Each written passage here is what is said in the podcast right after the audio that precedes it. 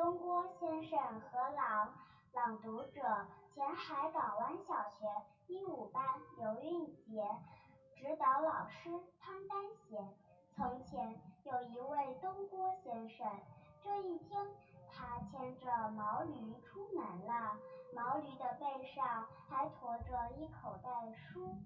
忽然，一只神色慌张的狼窜了出来，把东郭先生吓坏了。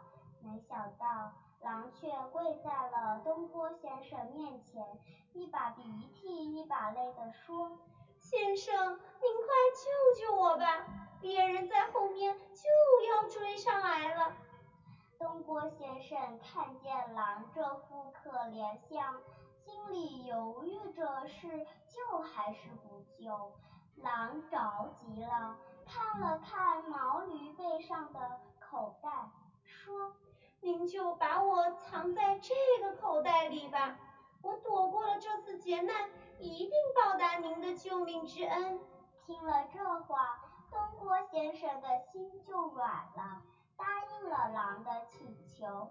于是，东郭先生把口袋里的书都倒了出来，让狼全取了四只，钻进去。然后把口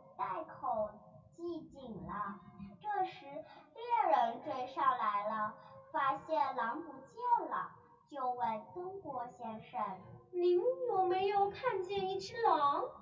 东郭先生说：“我没有看见狼，这里差不多，狼也许从别的路上逃走了。”猎人相信了东郭先生的话。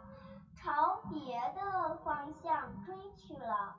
狼在书袋里听到猎人的骑马声远去之后，就央求东郭先生说：“求求先生，把我放出去，让我逃生吧。”仁慈的东郭先生经不起狼的花言巧语。把狼放了出来，不料狼一边舒展着身体，一边恶狠狠地大声对东郭先生说：“先生既然做了好事，救了我的命，现在我饿极了，您就再做一次好事，让我吃掉你吧。”说着，狼张牙舞爪地向东郭先生扑了过去。东郭先生又怕又气，赶快往毛驴身后躲，嘴里喊着：“你这只恶狼，我刚才好心救了你的命，吃我，你可真不讲理！”东郭先生围着毛驴左躲右闪，生怕狼抓着自己。正在这时，有一位老农扛着锄头路过。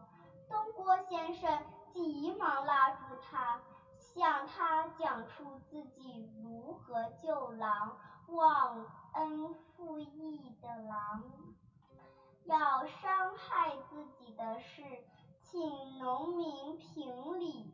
可是狼却一口否定东郭先生救过他的命。老农想了想，说：“你们的话我都不相信。”这只口袋这么小，怎么可能装下一只大狼呢？请再装一次，让我亲眼看一看。狼同意了，他又躺在地上蜷作一团，让东郭先生重新用绳子捆起来，装进了口袋里。老农立即把口袋扎紧，对东郭先生说。